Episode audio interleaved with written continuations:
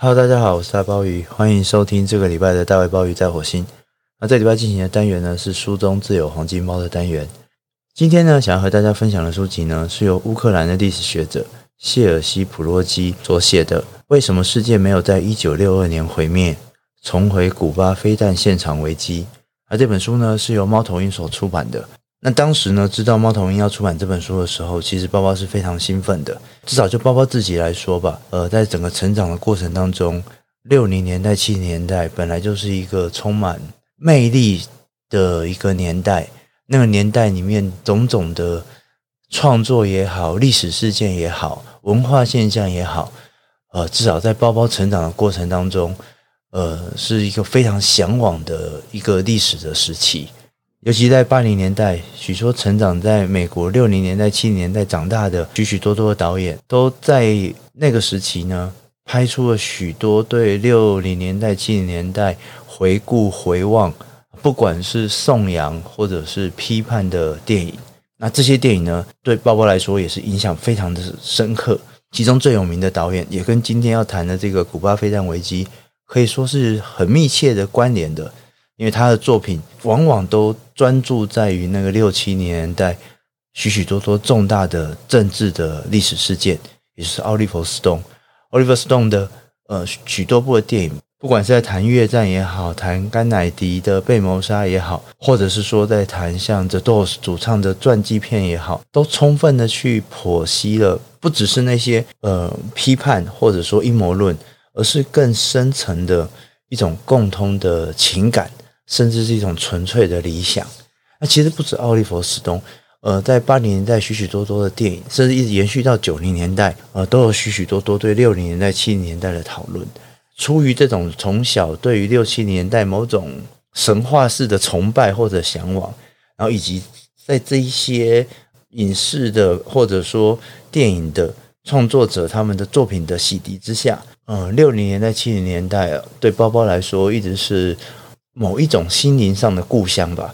是用非常非常夸张的方式来形容的话，那但是我相信，对于许许多多呃至少喜欢摇滚乐的人来说吧，把六零年代、七零年代这样的一个时期的美国当做心灵故乡的，我想应该不会是少数的。也因为出于对六零年代、七零年代美国的某种向往，所以。呃，只要是有关的书籍啊，或者有关的影视作品啊，呃，包包大概都是会想办法把它呃入手，或者想办法把它拿来观看。但也正因为有收集六零年代、七年代相关的书籍的这样的习惯，所以包包这边也可以蛮负责任的说，老实说，至少在台湾繁体书市上，呃，相关的著作其实。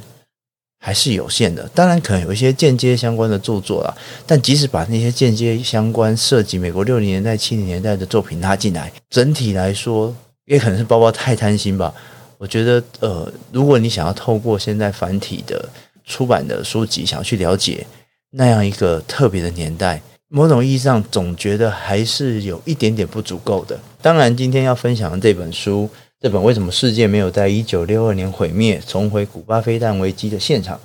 这样的一本书，它当然是个非常历史的著作。那待会的讨论呢，也会从历史学的角度去讨论吧。但是对包包来说，它在一定的程度上，多多少少也满足了一些包包想要对于六零年代、七零年代那种了解的念头。这边也可以插一句题外话，就像刚刚说的，谈到六七年代，人们想到的往往。至少最直觉的，可能是那种摇滚乐的激情。假设你是一个喜欢摇滚乐的爱好者，对六零年代、七零年代充满了向往，充满了崇拜，就像包包一样。那老实说，虽然说这一些看起来好像比较严肃的政治史取向的一个历史书籍，好像和那一些音乐本身并没有直接的关联，但在包包这几年阅读经验里面，越来越觉得其实。越了解那样一个历史环境和历史背景，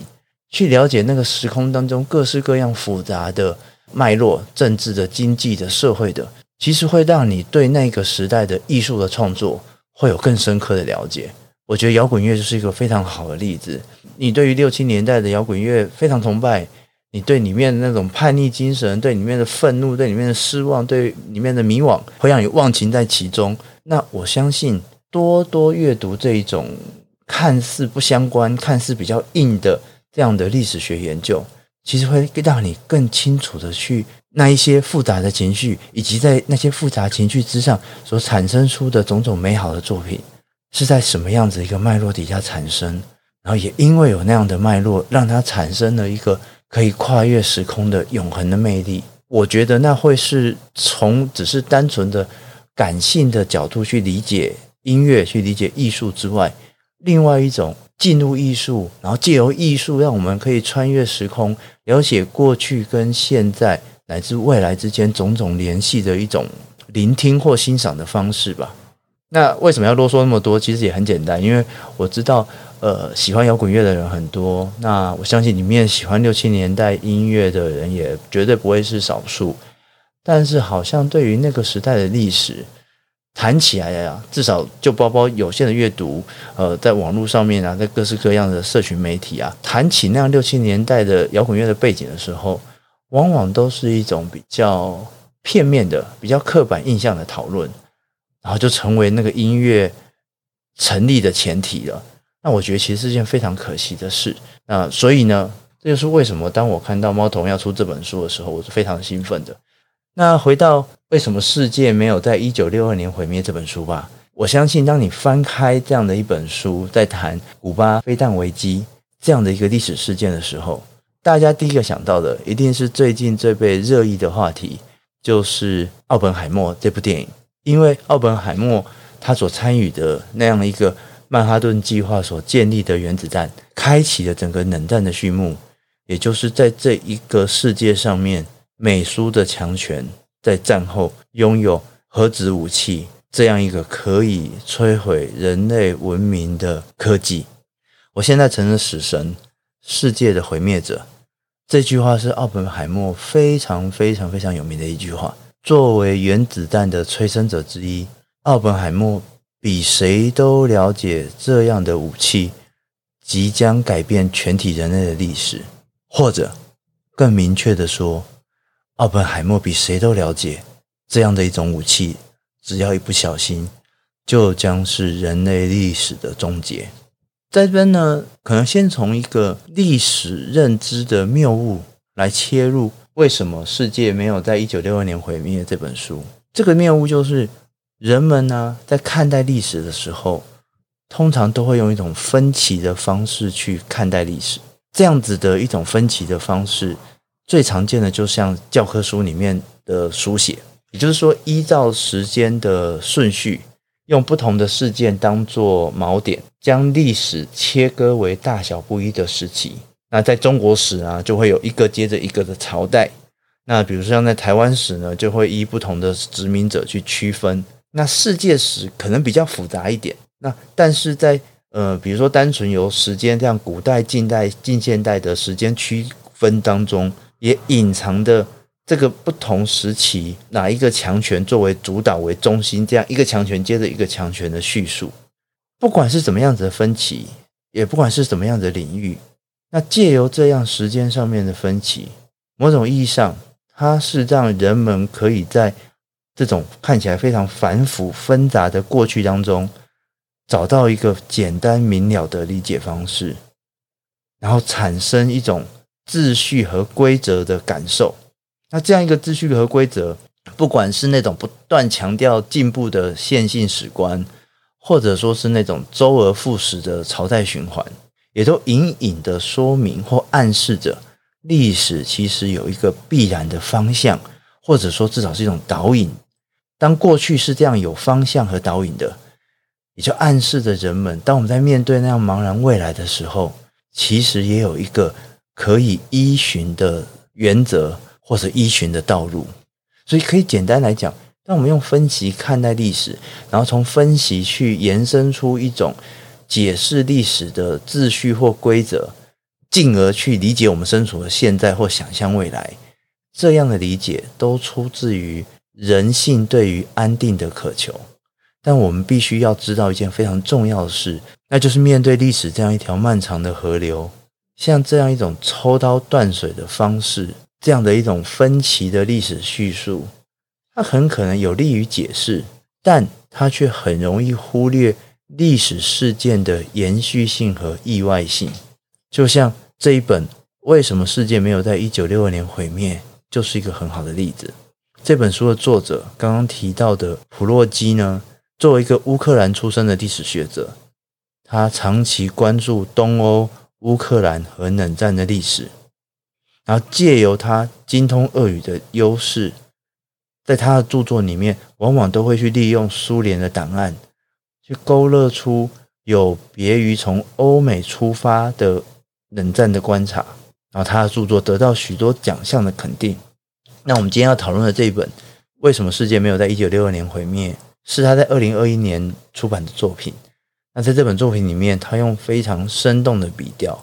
带领了读者回到美苏冷战对峙那个最危险的时刻——古巴危机的当下，不仅细致的去呈现冷战背后的运作逻辑，更重要的是，在这本书里面，他企图借由这样一个历史事件，对今日世界提出警告。那回到我们刚刚那一个分歧史观的说法，当我们在讨论二十世纪史的时候，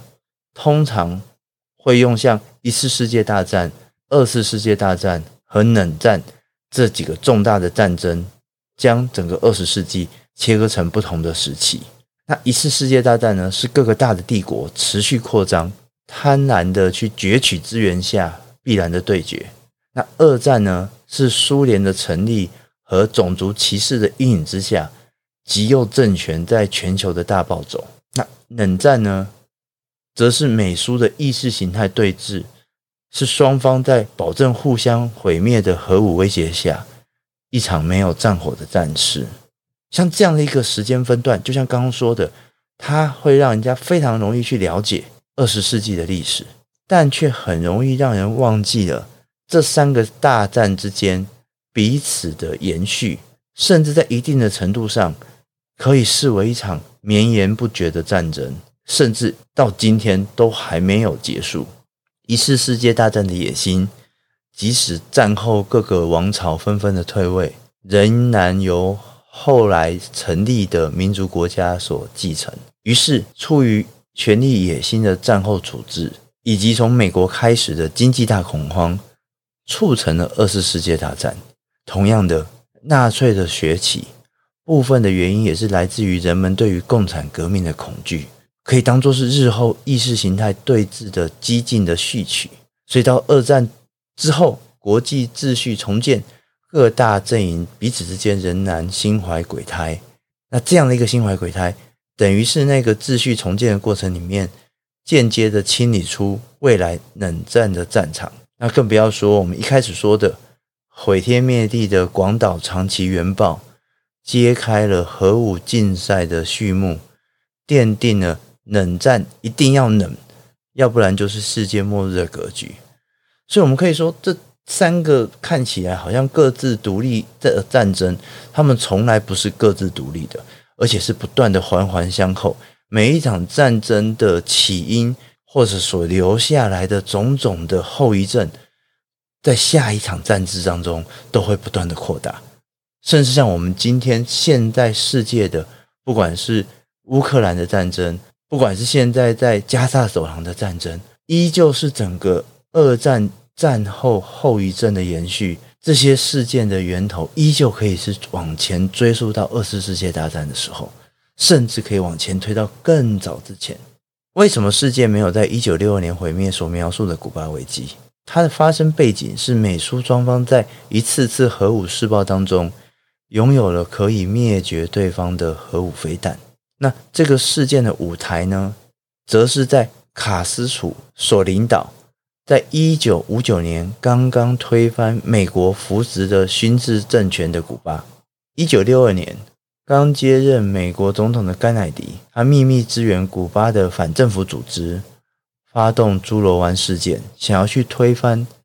刚刚成立的卡斯楚政权，但这个事件呢，以失败告终，而且是非常彻底的失败，并激起了卡斯楚向苏联倾倒，向赫鲁雪夫掌权的苏联去求援。赫鲁雪夫呢，也在古巴看到了机会，因为当时苏联还不具备美国所拥有的长程飞弹，他希望借由在古巴设置中程核武飞弹，一方面呢，可以表达对古巴的支持，维持苏联在共产世界领导人的地位。因为当时中国其实有隐隐想要来挑战苏联的那样领导人的位置了。那另外一方面呢，当他能够在古巴部署中程的核武飞弹。也能够让苏联在核武的竞赛上面处于一个能够钳制美国的有利位置，取得作战的优势。不过，因为古巴它其实只有棕榈林，想要在那样的棕榈林里面设置飞弹基地，自然就逃不过美国侦察机的监视。赫鲁雪夫这样一种在核战边缘打擦边球的战略，然后也迫使了美苏走向一触即发的核战。在这样的一个。冷战危机的叙述当中，我们可以一直看到之前战争所留下的阴影。二战从来没有真正结束，甚至我们可以说，二战它只是化为了一条导火线，随时可以引爆下一场世界大战。我们当然可以说，美苏双方是出于意识形态的对立，但就像作者所指出的，其实我们在双方领导人甘乃迪和赫鲁雪夫以及他们两个所领导的团队当中。看不到太多什么理念的论述，更多的其实是要建立一个庞大的帝国，和对手在台面之上、台面之下一决胜负的野心。尤其当美国在日本投下原子弹，开启日后的核武竞赛，也就预言了两大产权一旦开战就是世界末日。一九四五年，二战战败的德国被英美法苏四国托管，为了要防止纳粹的死灰复燃。但是这样一个四国托管，后来苏联与其他三国在治理意见上面产生分歧，然后在一九四九年决裂，德国分为苏联管辖的东德和英美法管辖的西德，然后在苏联的挑衅之下，一九六一年呢，在东柏林这边就搭起了后来非常有名的柏林围墙。在这样一个危机当中呢，双方一度派出坦克对峙，那最后呢，这样的一场危机，是由西方承认柏林围墙这条人造的疆界。我们可以说，苏联获得实质的胜利。回到刚刚的古巴危机，古巴危机可以当做赫鲁雪夫在这样一种游走核战边缘的战略，在柏林奏效之后，一定意义上面的故技重施，把用于柏林的手段搬到美国的后院古巴。再次的想要试图逼迫甘乃迪政府的退让，幸好今天我们大家都知道，在这个重大的危机当下，冷战并没有加温变成核战。那没有变成核战的原因，过去的教科书的论述往往会把功劳放在甘乃迪阵营外交上面的运筹帷幄，或者可能会稍稍提一点。赫鲁雪夫这一方的自治，这样最有名的或最代表性的论述，就是好莱坞的电影《惊爆十三天》，就是非常典型的这种甘乃迪神话的解释的案例。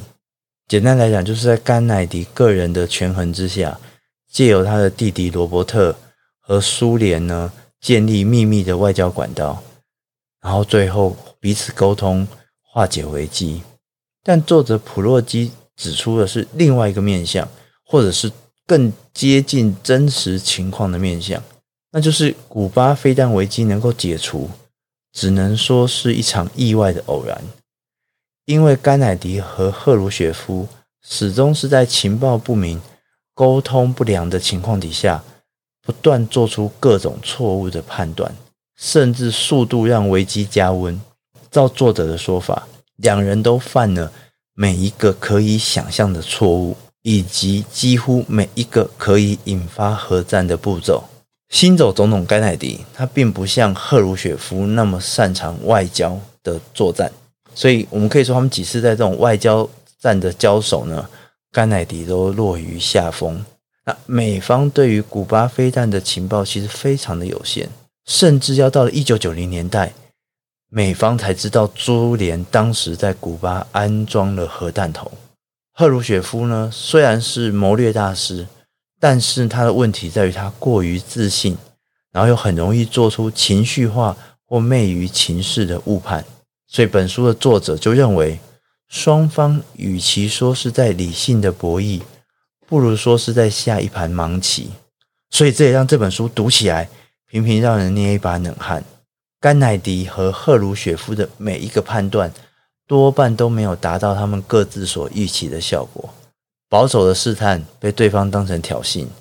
释出的善意遭到对方的曲解，就像这本书的英文原名。Nuclear Folly 一样，是一连串蠢事的集结。世界没有在一九六二年毁灭，真的只能说是奇迹。作者指出，甘乃迪和赫鲁雪夫也许不了解彼此，但是有一点共识是有的，就是他们各自都深切的明白，核战是他们不能负担的战争。双方只要一旦开战，就会使用核武。而使用核武，人类的文明就将一同毁灭，不会有任何赢家。所以，古巴危机可以解除，并不像我们刚刚提到那部电影《惊爆十三天》的神话里面所强调的，是出于美苏阵营里面少数好人的努力，而是出于所有人对于核战的恐惧。不管是负责封锁古巴海域的美国军舰。或者抄下苏联潜艇的官兵，他们都深知，只要一个不小心的举措，就可能会让现世的一切灰飞烟灭。所以，虽然在这一个事件的舞台上面的另外一个重要的角色，也就是古巴的领导人卡斯楚，是个激进的革命主义者，他不惜玉石俱焚，也要完成他革命的理想。但是，这样的一场飞弹危机。还是在多数人的自治当中成功的解除，而且在解除的过程当中也建立了一种默契，让接下来的五六十年里，人类可以稍稍远离末日的阴影。而这个呢，也是普洛基在二零二一年撰写这本书时候的担忧。他指出，现在莫斯科和华府的关系其实和冷战时期非常相似，依旧是两个强权。各有坚持的价值观，再加上现在拥有核武的国家大幅的增加，像俄罗斯、北韩、伊朗，他们都曾经放话用核武来威胁世界。印度和巴基斯坦两个死对头，那样的区域紧张，甚至可能会演变成一场毁灭世界的战争。这也是作者在写这本书里面最大的担忧，就是我们。好像又回到了古巴危机之前的世界，甚至是一个更加危险的世界。只要有一个失控的狂人，或者一个如同古巴危机一样难以掌握的局势，核弹可能就会从天而降。末日并不遥远，而且我们可能不会每次都那么幸运。让我们再回到电影《奥本海默》，这位科学家说道：“人们不会感到恐惧。”直到能够理解它是何物，而人们无法理解它，直到已经使用过它。奥本海默没有想到的是，人们经常会忘记，而历史的功用，其中一项或许就是让人家反复的去审视过去，在不要重新犯下一样的错误，甚至自我毁灭之前，记得。那一些曾经被我们忘记的恐惧，作者当然没有天真的告诉我们，我们要仰赖这些幸运的意外，而是必须要从历史的延续当中找到可以参考的教训。就像作者所说的，要解决问题的第一步，就是要去正视问题，重新认知核战离我们并不遥远。他写道：“作为公民。”我们必须再教育自己去认识核武的历史和它蕴含的危机，以便新的军备控制方案能够被拿出来谈判。当选的从政者最终会听从选民的呼吁。作为民主政治的参与者，我们必须重新学习被遗忘了的过去的教训，好让施政者有所依从。回顾。是向前迈进的基本先决条件。回顾是向前迈进的基本先决条件，或许就是为什么世界没有在一九六二年毁灭，重回古巴飞弹危机现场这本书最重要的关键。像作者这样一种诉诸民主政体的期待，或许有一点点乐天。毕竟世界并不全然都是依照民主的逻辑运作，但是我们还是不能放弃公民应尽的责任，因为一旦沦于虚无，我们就会失去了改变未来的可能。衷心的希望，当未来的人们去质问历史说，为什么世界没有在二零二叉年毁灭这样一个问题的时候，他们将发现。世界没有在二零二三年毁灭，靠的不再是意外的机运，而是我们借由对于历史的回忆所做出的种种值得骄傲的努力。我是大卫鲍鱼，以上是这个礼拜的大卫鲍鱼在火星，我们下次见。